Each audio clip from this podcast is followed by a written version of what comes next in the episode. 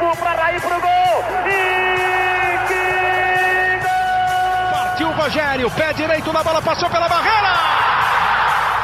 Gol! bola, posição legal. Mineiro bateu, bateu, bateu. Gol! Bom dia para quem é de bom dia, boa tarde para quem é de boa tarde, boa noite para quem é de boa noite. Se você está escutando a gente de madrugada, boa sorte. Eu sou Marcelo Azan e esse é o podcast GE São Paulo 60.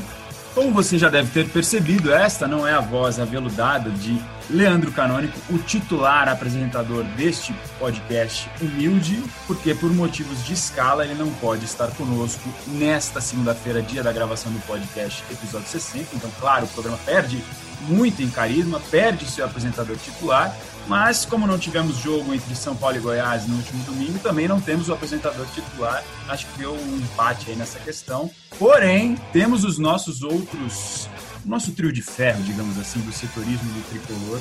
Estou bem acompanhado de Eduardo Rodrigues, Leonardo Lourenço e Felipe Ruiz no nosso prazo. Sejam bem-vindos. Fala, Edu, tudo bem? Fala, Razan, tudo ótimo. Para quem achou que não ia ter podcast aí porque não teve jogo, está errado, porque a gente sempre tem muito assunto aqui, tem muita coisa, muito pano para manga aí, como minha avó costumava dizer, para falar desse jogo, para projetar o jogo contra o Fortaleza de Rogério Ceni, contra o Vasco. Então tem muito assunto. Você que está nos ouvindo, fica ligado aí que tem muita coisa boa. Mas a sua avó tá em casa tranquila, né? No meio da pandemia você não tá tendo contato. Né? Exato, minha avó tá tranquilinha na casa dela, com saudade, mas a gente às vezes tem que ir no portão da casa que ela mora perto aqui, só dar um oi de longe porque ela fica feliz.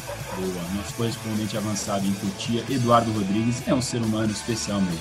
Leonardo Lourenço nos dá o ar da graça, nosso outro setorista do Tricolor aqui no GE. Globo. Tudo bem, Léo? Tudo bem, tudo bem, Razan, Edu, Braz. Só deixando claro que o, o Leandro Canônico não está fora por causa da. Ele não está com Covid, né?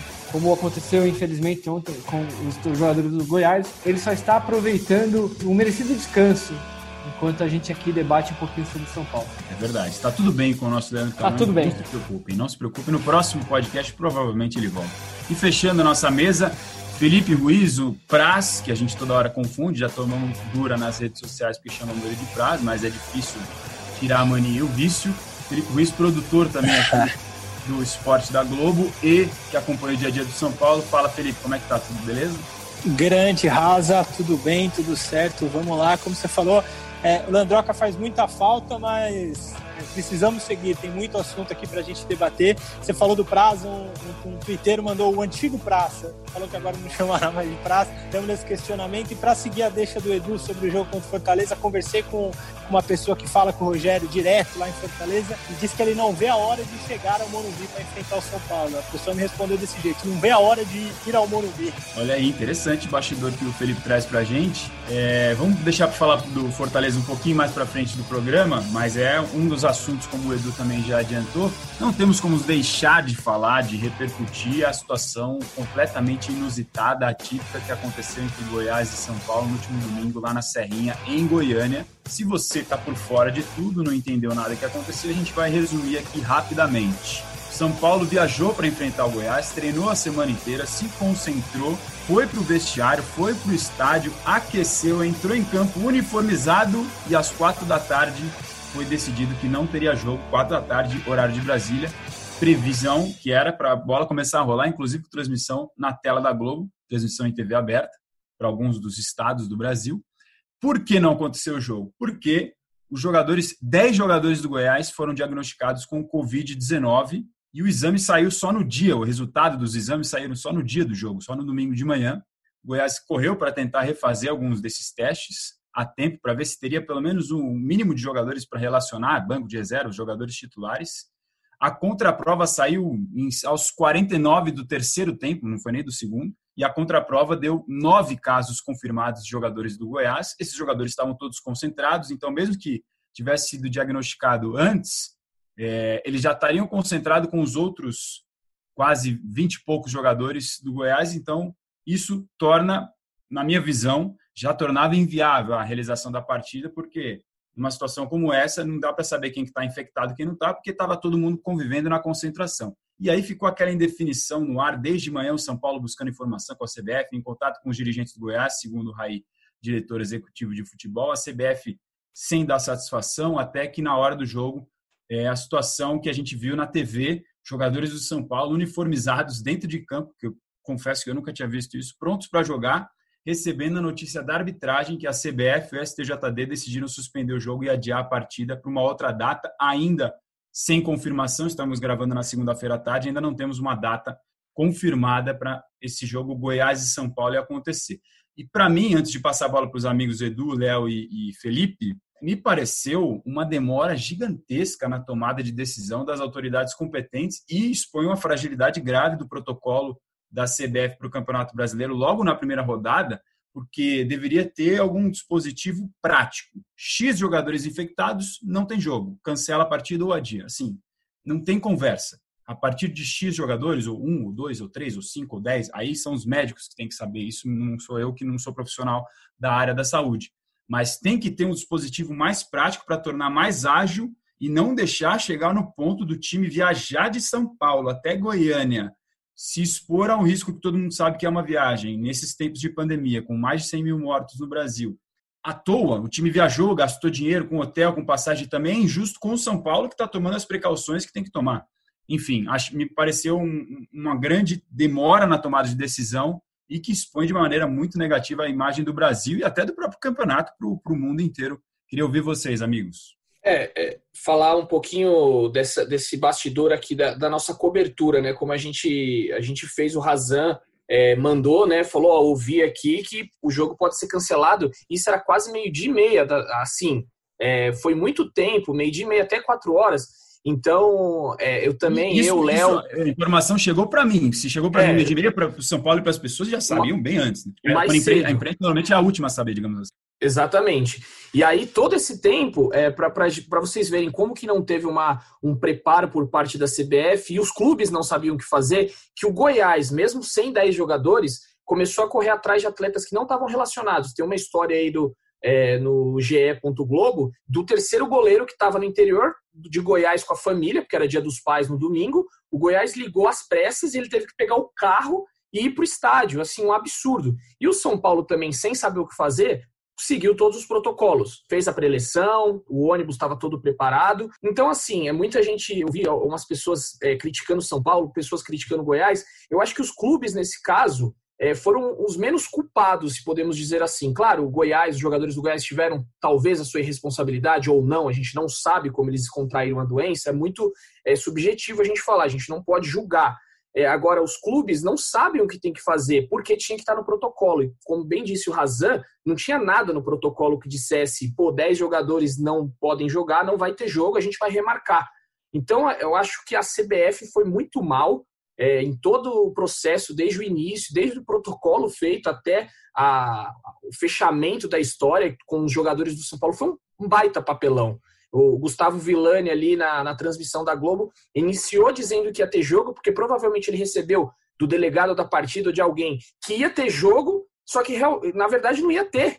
Então foi, foi um papelão. Um papelão que eu acho que o São Paulo, embora tenha demorado para dar uma resposta, ficou à mercê da CBF que não apareceu. Então, foi triste o início de, de Brasileirão para o São Paulo. E aí, né, Léo? Situação... Aí, Léo, aí o São Paulo disse que tentou buscar resposta com a CBF e ficou às cegas. Aí é complicado pois também. É. Não, é uma situação lamentável e que a tendência é que se repita outras vezes nesse campeonato. Como você mesmo falou, Razan, eles não, previ, não, não previam a situação que aconteceu lá. É, de vários jogadores serem infectados e você não sabia o que fazer. O, o Raí falou que ele passou a manhã tentando falar com o pessoal da CBF e não tinha respostas.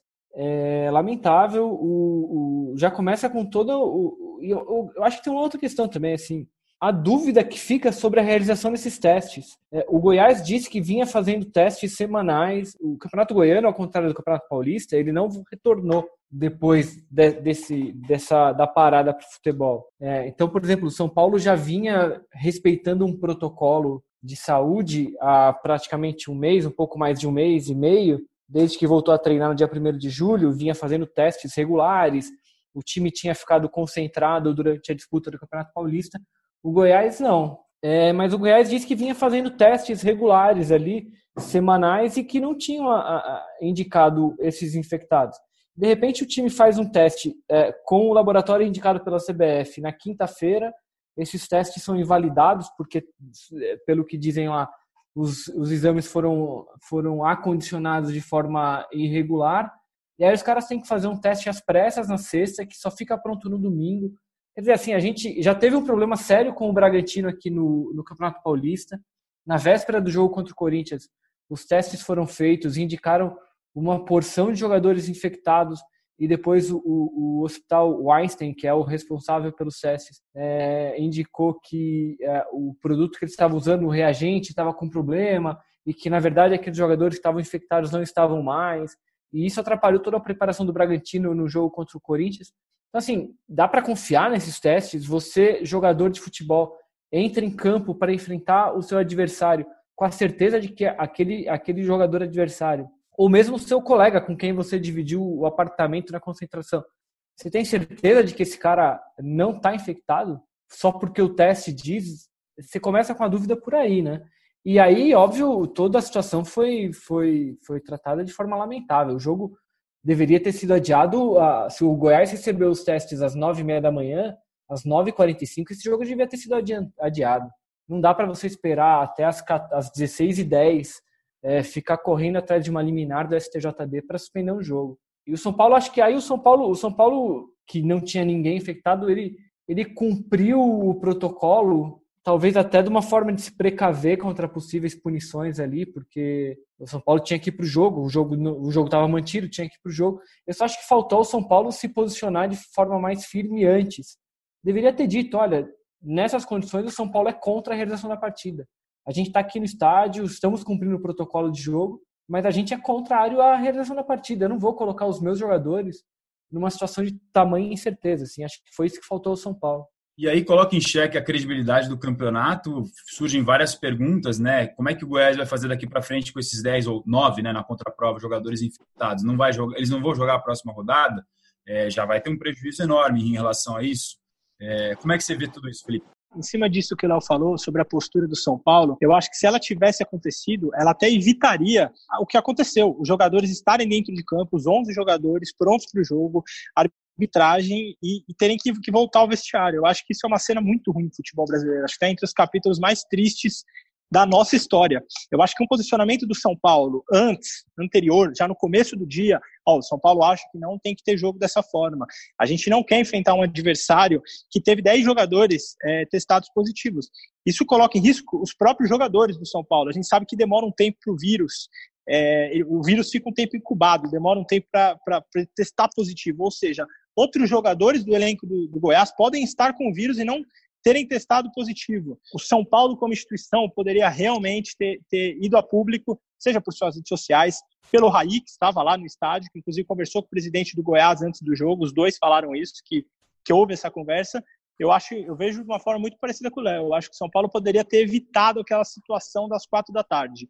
Ainda que o maior culpado de tudo que tem acontecido é a CBF. A CBF agiu muito mal na situação desde cedo, desde o Goiás informa que foi avisado 8 e meia da manhã. Falei ontem um bom tempo com a assessora do Goiás, ela informa que 8 e meia da manhã o clube foi avisado dos 10 testes positivos. Então, eu acho que a CBF muito cedo deveria ter agido, né? E eu acho que estou com vocês, eu acho que é um problema que vai se alastrar ao longo das próximas rodadas. Eu acho que a gente vai ter esse debate por mais tempo ainda. O próprio é, Goiás, eu, eu... os caras os caras estavam concentrados todos juntos e o Goiás tem jogo agora no meio de semana, se não me engano, contra o Atlético Paranaense. E aí, você põe todo mundo dentro do avião ali, o Weston disse que acho que vai esperar a realização dos testes para entrar no avião. É, mas, e aí, de novo, você confia nos testes? Parece que está pensando em fretar um avião agora, e mas só vai entrar no avião com, com, mediante os resultados do teste saírem antes, porque o Vila Nova também já tinha tido um problema similar em questão de laboratório, de resultado de, de, de, de dos exames. O Goiás enfrenta o Atlético Paranaense nesta quarta-feira, então, ou seja, um tempo mais curto aí de preparação de um jogo para o outro. Quarta-feira na Arena da Baixada, ou seja, Isso. em tese já Só... viaja até terça. Só lembrando que acho que não é pouco simbólico que toda essa confusão tenha acontecido no fim de semana em que o registro de mortes no Brasil chegou a 100 mil pessoas.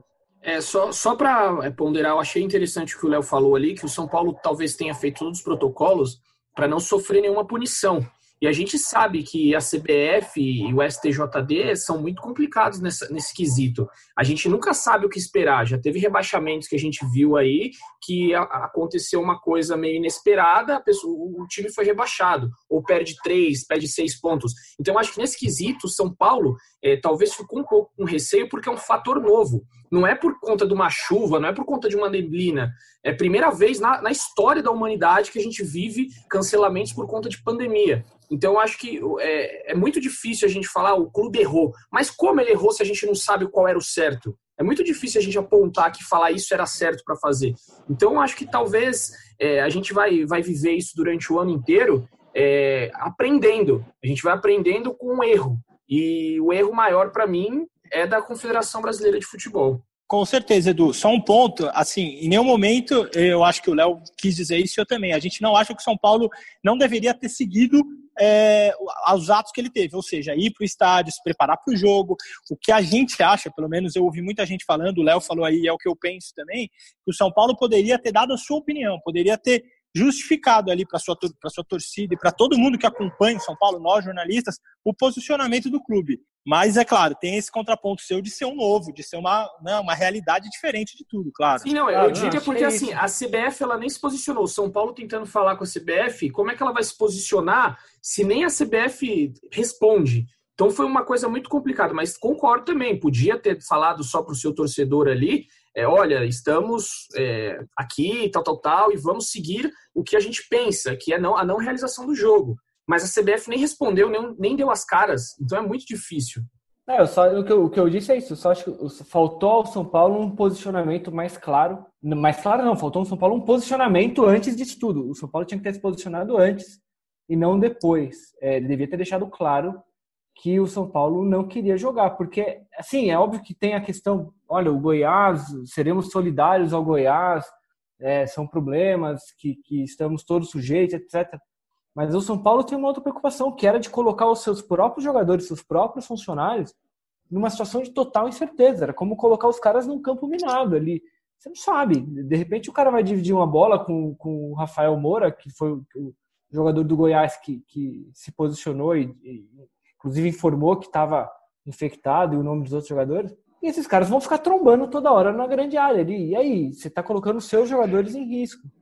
Então, acho que é isso que faltou. Faltou o São Paulo dizer: olha, é, estamos aqui, não sabemos ainda, não recebemos nenhuma posição do CBF, é, estamos cumprindo o protocolo de jogo, mas somos contrários à realização da partida. Acho que foi só isso que o São Paulo precisava fazer, era, que é posicionamento mesmo o São Paulo se posicionou por primeiro por meio de um tweet né, no Twitter, depois que a decisão de suspender o jogo e adiar já estava tomada, dizendo que concordava e estava acompanhando a situação.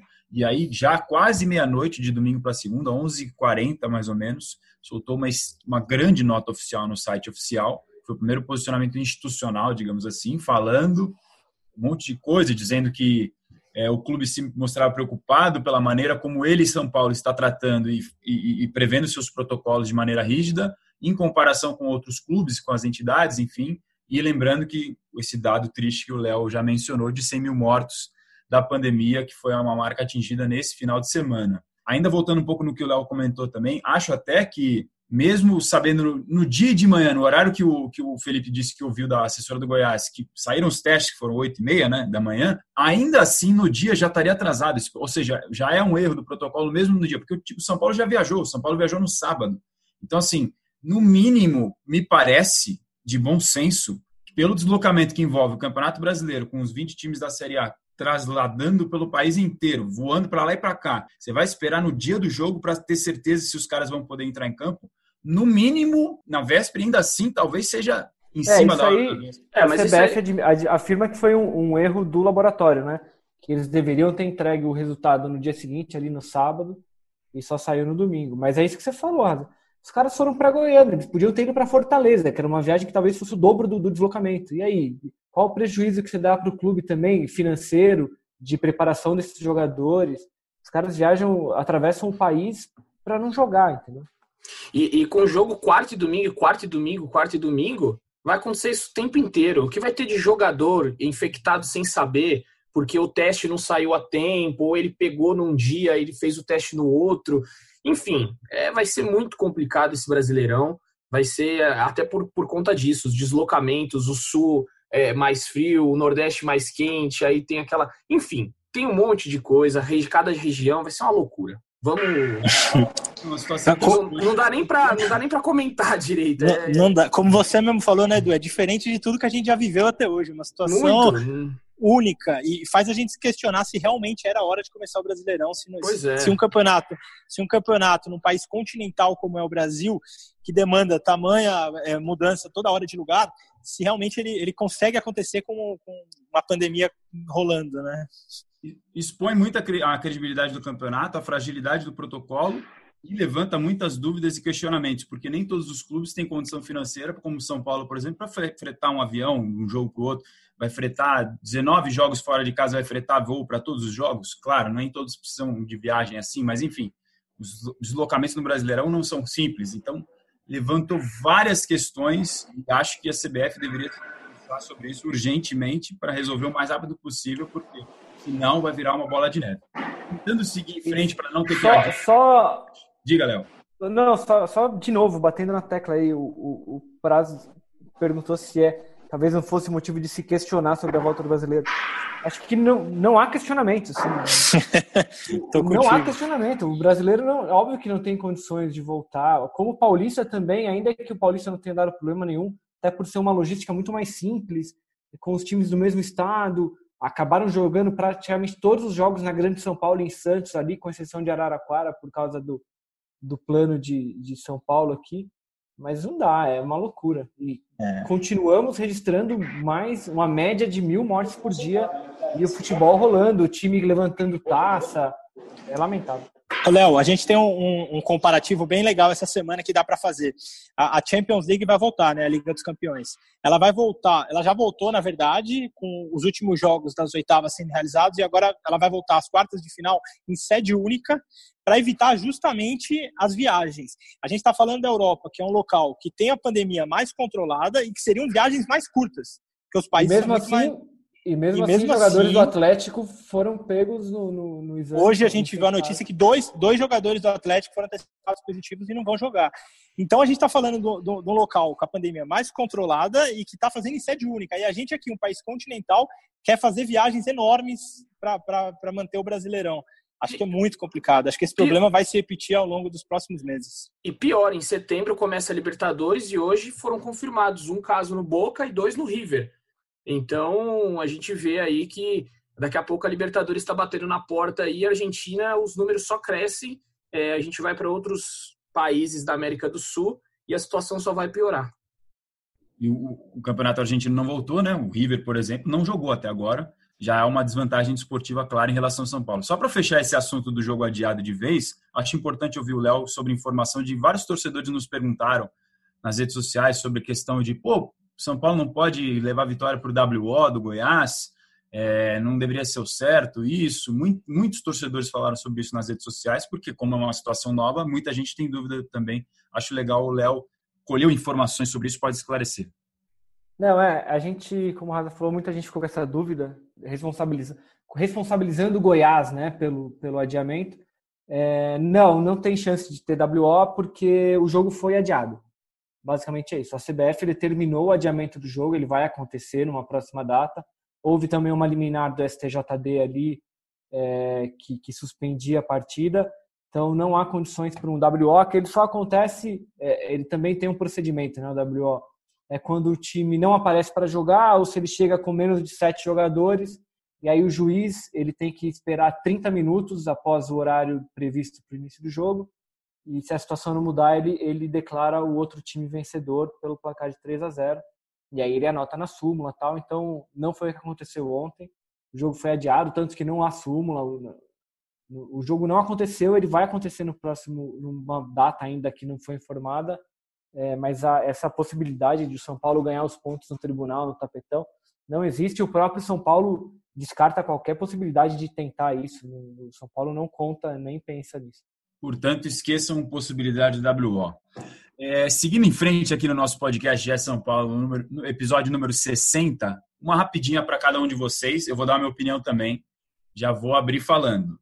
Camisa retrô do São Paulo. Bonita, mais cara, na minha opinião. Preço 350 reais. Foi lançada na última semana em parceria com um novo fornecedor de material esportivo. Queria ouvir de vocês curtinho. Edu, Léo e Felipe. O que, que acharam da camisa e do preço? Bonita, mais cara. Rapidinho, simples. Não, a camisa é linda. A camisa é linda. É a camisa que o São Paulo deveria usar, né? Simples, branca com as mas 350 paus lá não, não dá. Não, não dá. dá. não dá. Eu peguei a camisa em mãos para ver.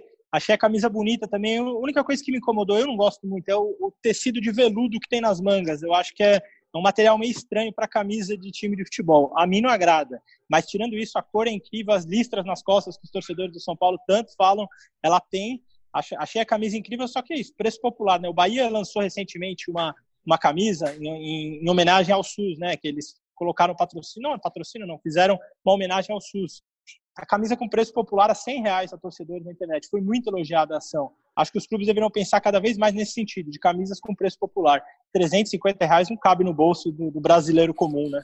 Felipe Ruiz, camisa... o estilista, o veludo, que é isso? É muita qualidade. Nossa, Gastei, né? Caramba. e só lembrando que é, é camisa para venda para torcedor só. O São Paulo não vai usar ela em jogo, nada. É só para torcida, ou para uma parte da torcida que mais endinheirada aí, no caso. Portanto, não veremos jogadores em campo com essa, mas realmente achei muito bonito. E eu até fui perguntar no São Paulo se era retro é, em referência a algum ano específico. Eles falaram que não. É, é para juntar tudo que tem de mais icônico, que mais identifica o São Paulo numa camisa só, com esses elementos que o Léo falou, toda branca, que o Felipe disse, as listras tricolores nas costas, tudo que o torcedor gosta de ver. Acho que reúne nessa camisa, mas o preço realmente está um absurdo. É, o que não está na camisa, na, pelo menos não esteve na camisa do São Paulo no último domingo contra o Goiás, foi o patrocinador ali das costas, né? Um embrólio com a empresa é, que tem um impasse com o São Paulo por falta de pagamento. O Edu está por dentro do assunto. Como é que é isso, Edu? Vai voltar? Não vai? Vai rescindir? Não vai? Antes de falar, só queria te parabenizar pelo link aí, né? Da camisa retrô, com o que, que não tá na camisa. O que, que é isso? Maravilhoso. É, e, pois é, a gente recebeu essa, essa informação aí na noite de sexta-feira é, de que a empresa iSure, é, que é uma corretora de seguros, o São Paulo fechou é, 5 milhões é, de reais. 4 milhões seria destinado ao futebol e 1 milhão seria destinado ao basquete. E o São Paulo deu 15 dias para ela fazer o primeiro pagamento. O São Paulo fez um acordo que o primeiro pagamento era de 500 mil reais. 15 dias depois, tinha esse prazo. Na quinta-feira passada, esse prazo expirou. E o São Paulo já estava entrando em contato com a empresa há bastante tempo. Olha, vocês têm que pagar. Aí o São Paulo ligou, segunda vez, notificou judicialmente a empresa, falando: olha, vocês estão atrasados, vocês têm que pagar. E aí, na sexta-feira, a empresa não deu o ar da graça e o São Paulo deu, a gente está gravando na segunda, entre essa segunda e terça-feira, o prazo limite para pagar 500 mil reais. Se a empresa não pagar, é, o São Paulo pode entrar com uma ação, porque no, na cláusula de contrato tem uma rescisão contratual de 2 milhões e meio por não cumprimento das cláusulas. E nesse caso, a Shure não cumpriria com o que foi combinado. Por conta disso, o presidente Leco decidiu, junto com o pessoal do marketing, é, retirar a marca da empresa das costas, porque ficava é, na parte de trás da camisa desse jogo do Goiás que não aconteceu. Então, Razan é, observou bem durante o jogo, o Razan que estava na redação fazendo a partida, é, viu que não estava estampado lá a marca da empresa e realmente é um embrólio muito grande, porque o São Paulo era um dinheiro bom. O São Paulo está precisando de dinheiro, 4 milhões no caixa seria um dinheiro legal, é, o que não deu certo. Muitos torcedores perguntaram para a gente dessa empresa e a gente até buscou algumas coisas. O Léo fez uma busca sobre a empresa e segundo o São Paulo me falou também, ela não tem nada de errado no mercado, não tem nome sujo, não tem nenhum problema. É, teve um problema com o Santos em uma época. Eu soube também que ela estava com contato com o Botafogo e com o Flamengo, só que por conta disso que aconteceu com o São Paulo, o Botafogo e o Flamengo já recuaram e podem não fechar. Ou seja, é uma empresa aí que não é lá aquelas, aquelas mil maravilhas para você fazer um contrato. E o São Paulo caiu nesse conto aí. Vamos ver. Tem até essa segunda ou terça para fazer o pagamento, senão o contrato será rescindido e o São Paulo não terá mais o contrato, é, o patrocínio da iSure.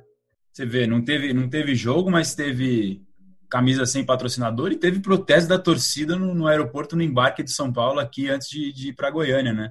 É, viralizaram algumas imagens nas redes sociais de torcedores no aeroporto de Guarulhos. São Paulo fretou um voo é, viajou no sábado, acabou voltando no domingo à noite. Se não tivesse fretado o voo, teria que ir na sexta-feira para voltar só nesta segunda-feira segunda à tarde. Então, além de expor os jogadores num voo comercial juntando mais pessoas, é, perderia tempo de preparação e de treinamento tanto para o jogo contra o Goiás quanto para esse jogo de quinta-feira contra o Fortaleza do Rogério Ceni, treinador do Fortaleza, que a gente já já vai falar um pouquinho mais sobre isso no nosso podcast. São Paulo que ia jogar contra o Goiás, mas não jogou, mas entrou em campo e deu para a gente ver o time titular formado com aquela equipe que vimos informando ao longo da semana no GE, com Thiago Volpe, Juan Bruno Alves, Arboleda e Reinaldo, Tietê, Lisiero, novidade na equipe titular, Igor Gomes, Daniel Alves, Vitor Bueno e Pablo. Então a substituição do Lisiero pelo Pato foi feita nos treinamentos e seria confirmada. Liseiro estava em campo com os titulares. Nesta segunda-feira, o São Paulo divulgou algumas imagens do treinamento no CT da Barra Funda e novamente o Liseiro treinou entre os titulares de olho nesse confronto com o Fortaleza, quinta-feira, às 7h15 da noite, no Morumbi, pela segunda rodada do Brasileirão, a ver se vai ter ou não a estreia do São Paulo. Vamos acompanhar nos próximos dias. Amigos, o que vocês acham dessa, dessa entrada do Liseiro na equipe do São Paulo, no lugar do Pato? E já projetando também esse reencontro Rogério Ceni Morumbi, sem torcida. Já teve jogo lá atrás no Pacaembu, né? Aí sim com o reencontro da torcida. Teve jogo lá em Fortaleza. Agora no Morumbi, mas sem torcida. É, eu acho, como a gente falou né, na, na semana passada bastante para a estreia é, que não ocorreu contra o Goiás, é uma mudança bem interessante, é, que ele povoou um pouco mais o meio de campo, e aí a gente vai fica na expectativa aí para saber se vai ser um 4-4-2, um 4-1-4-1, é, um 4-2-3-1, enfim, tem um milhão de possibilidades aí que o, que o Diniz pode utilizar. É, e eu acho uma, uma tentativa legal, só que ainda, ainda vejo que não é a ideal. Eu não mexeria, sinceramente, eu não mexeria no trio de ataque. O trio de ataque é, voltou é, relativamente bem da pausa. Acho que foi o setor do São Paulo que mais se encaixou, se a gente pensar aí que fez é, sete gols em três jogos. É, então eu acho que o problema não estava no ataque. E se fosse para colocar um meio-campista, eu colocaria o Luan, que é um pouco mais de marcação. Mas claro que eu não sou o Fernando Diniz, ele que treina o time todos os dias e sabe bem o que faz. É, não tem muito como a gente, como eu falar aqui se vai ser bom ou ruim, porque só o jogo contra o Fortaleza, se tiver o jogo, a gente sempre tem que falar assim agora, é, vai poder dizer se é uma boa troca ou não. Mas eu gosto do estilo do Lisieiro, um jogador que sai muito bem, é, não desempenhou mais o futebol é, daquele Lisieiro que foi lançado no São Paulo das categorias de base. Eu estou curioso, confesso que eu estou curioso para ver esse novo São Paulo sem Alexandre Pato no ataque. Se o Leandro Canônico tivesse aqui, ele diria que ele diria o seguinte: ainda bem que você avisou que você não é o Fernando Diniz, senão o nosso ouvinte não ia saber. É, mas está aqui você, Marcelo Razão, para fazer esse papel, né? Obrigado, Marcelinho não pode deixar de dar aquela levantada no Edu aqui no nosso podcast. E aí, Felipe? Reencontro o Rogério Senna Morumbi. Você comentou no começo do podcast. É isso, é isso. Conversei com, com um funcionário do Fortaleza lá e, e, ele tem bastante contato, assim, conversa quase todo dia com o Rogério. Falou que o Rogério está numa expectativa muito legal aí, tá contando os minutos para reencontrar o Morumbi. Você falou, ano passado ele veio aqui para enfrentar o São Paulo, mas o jogo foi no Pacaembu. Depois ele foi para o Cruzeiro, mas o Cruzeiro já tinha jogado no Morumbi contra o São Paulo. Então vai ser a primeira vez é, no Morumbi, uma pena aqui com o estádio vazio, então não vai, não vai ter o reencontro com a torcida também no, no estádio que ele conquistou tantas glórias, né? Agora, falando do time, é, eu discordo um pouco do Edu quando ele diz que não mexeria na frente. Eu acho que um dos problemas do time do São Paulo é a falta de combatividade na frente. O, o esquema que o Diniz propõe ali é, de intensidade, marcação alta, que a gente viu o São Paulo é, sair do Maracanã com uma vitória contra o Flamengo, muito por conseguir emplacar isso, eu acho que não estava encaixando sem um jogador rápido de velocidade na frente. Acho que ele ainda não consegue confiar nas opções que ele tem, então ele acaba abrindo mão de um atacante, ele coloca um, um jogador no meio, e aí ele consegue dar liberdade para o Daniel Alves, que pode ser esse cara para jogar mais à frente. Pode achar um chute fora da área, aquela assistência, último passe. Eu acho que o, o, mais legal da gente ver nessa nova formação é como o Daniel Alves vai exportar. Porque ele era um dos jogadores que vinha mais buscar bola lá atrás ajudar na saída de bola. Eu acho que ele não vai fazer tanto isso, acho que isso vai ficar mais a cargo do Lisieiro e do Tietchan, que já faz muito bem, e acho que o Daniel vai jogar um pouco mais à frente. Acho que vai ser legal da gente ver essa nova formação aí do Diniz. Acho, acho que isso foi algo, se eu não me engano, o Losetti comentou muito isso no jogo contra o Mirassol, que o Dani Alves, eu acho que foi o Losetti, me desculpa se eu errei agora, É que eu sou muito fã do Losetti, eu, eu, eu lembro muito dele. Leozinho, Mas foi é- o próprio. Nós somos foi, fãs não foi? No último podcast eu falei assim, Um beijo pro eu Losetti. eu não posso ouvir o Losetti falar que eu fico balançando a cabeça que eu tô concordando sempre. Pois é, cara. E acho que foi ele comentou muito disso, de que o, o- contra o Mirassol o Dani Alves voltava muito pro- no meio dos zagueiros ali para iniciar as jogadas. Acho que com o Lisieiro o Dani ganha um pouco mais de liberdade. E acho que ele não usou, ele não ele não pega o Luan nessa justamente para ficar no meio termo ali. no- no- ele não precisa de alguém tão defensivo como o Luan. Ele consegue alguém que, que, que sai mais pro jogo, que é o Lisieiro. Imagino que seja a ideia dele. É, mas vai ser legal esse jogo de quinta-feira contra o Rogério. O Fortaleza é um time bem armado aí, que fez boas campanhas recentes. Mas a, a tabela do São Paulo é interessante nesse começo de campeonato, né? Para um time que, que inicia, inicia o campeonato no- numa crise, depois de uma eliminação tão dura no Paulista, é uma tabela boa para o São Paulo ali, contra Goiás. Seria contra o Goiás, no caso, né? Goiás, Fortaleza, Vasco. Era uma boa tabela para iniciar o campeonato com, com, com, com muitos pontos. Domingo, Vasco em São Januário, 4 da tarde. Quinta-feira, 7h15 no Morumbi, São Paulo e Fortaleza. Caminhando já para o nosso final da nossa edição 60 do podcast GE São Paulo, Edu levantou a mão, tem prioridade. Não, só para ressaltar aqui, é, o Léo falou sobre o time do Fortaleza, só lembrar que acabou de levar uma, sofreu uma derrota em casa de 2 a 0 para o Atlético Paranaense. Então, eu sinceramente não, não acompanhei os jogos pós parada do, do, do Fortaleza, só que o São Paulo tem amplo favoritismo nesse jogo. É, não dá para falar de amplo favoritismo com o São Paulo ultimamente, né? Mas tudo bem. É, e eu queria só fazer. É, é uma, uma brincadeira de Leandro Canônico, só que eu quero fazer com vocês aqui. Vou pedir a permissão de Leandroca para palpitar quantos pontos o São Paulo consegue em Fortaleza e Vasco. Então eu vou ser o último aqui. Pode começar com o Léo, que já tá com o microfone aberto. Quatro pontos. Ganha e empata. Boa. Vamos anotar aqui, né, para o próximo a gente cobrar. Semana que vem. Vai lá, Praz. Eu acho que o São Paulo faz seis pontos nessa sequência. É, sobre o Fortaleza que você falou, essa mesma pessoa me falou que talvez seja o momento mais pressionado do Rogério à frente do Fortaleza. O time vem de uma eliminação para o Ceará, que é o arquirrival, na semifinal da Copa do Nordeste, que era um campeonato que a torcida olhava com muito, muitos bons olhos. O Ceni já conquistou a frente do Fortaleza, vem de uma derrota em casa para o Atlético Paranaense por 2 a 0. Então, assim, o Fortaleza vem relativamente pressionado para esse duelo contra o São Paulo aí. Eu vou de três pontos que o São Paulo faz nessa sequência aí. E agora você tem que dar sua opinião, Eduardo. Não, espera aí, três pontos porque ganha do Fortaleza ou do Vasco? Ganha do Fortaleza. E perde do Vasco no Rio. Perde do Vascão. Olha, eu tô entre 6 e 4 aí. Eu vou. Mas não vou tem com- cinco. Eu, é, não tem. senão, senão eu chutaria 5, mas eu acho que vou ficar com o Léo nessa. Vai ganhar do Fortaleza e empatar com o Vascão lá em São, Jan- em São Januário, né? Me corrija se eu estiver errado. São Januário é, é- O Vasco sabe jogar bem ali na, na sua casa, então eu acho que quatro pontos está de bom tamanho. Muito bom, muito bom. O Edu levantando a bola para a gente cobrar a cara e todo mundo zoar a gente cobrar depois no próximo podcast de São Ele, Paulo. ele gosta, é isso, ele gosta. é isso, ele gosta, gosta. É, chegando ao final do nosso programa, vocês não são André Hernan, mas tem alguma última informação aí, amigos? Acho que não informação, mas a gente não, não comentou sobre o post do Daniel Alves, né? Daniel, Daniel Alves fez um post que repercutiu. É, é uma crítica, mas não é uma crítica direcionada. Você fica, você lê o post, você fica com dificuldade de saber, peraí, mas ele está criticando quem? O quê? Eu acho que bate de novo naquela falta de clareza que a gente cobrou do São Paulo em, em um episódio como esse. Eu acho que Daniel Alves poderia ter direcionado um pouco melhor a crítica dele. Eu ouvi de uma pessoa de São Paulo que foi mais a CBF, mas em nenhum momento ele cita a CBF no post. O Rafael Moura comenta o post, explica, ele pede uma sensibilidade do Daniel, Daniel Alves ali, explica que 10 jogadores do, do Goiás estavam com Covid, sendo o He-Man um deles, e fala que, que o mais importante é a família de todos esses atletas, que ele espera que todo mundo se recupere e, que e, e projeta esse jogo. Fala, ah, daqui a pouco a gente está jogando um contra o outro. Então acho que fica essa, essa, essa ponderação aí também no post do Daniel Alves.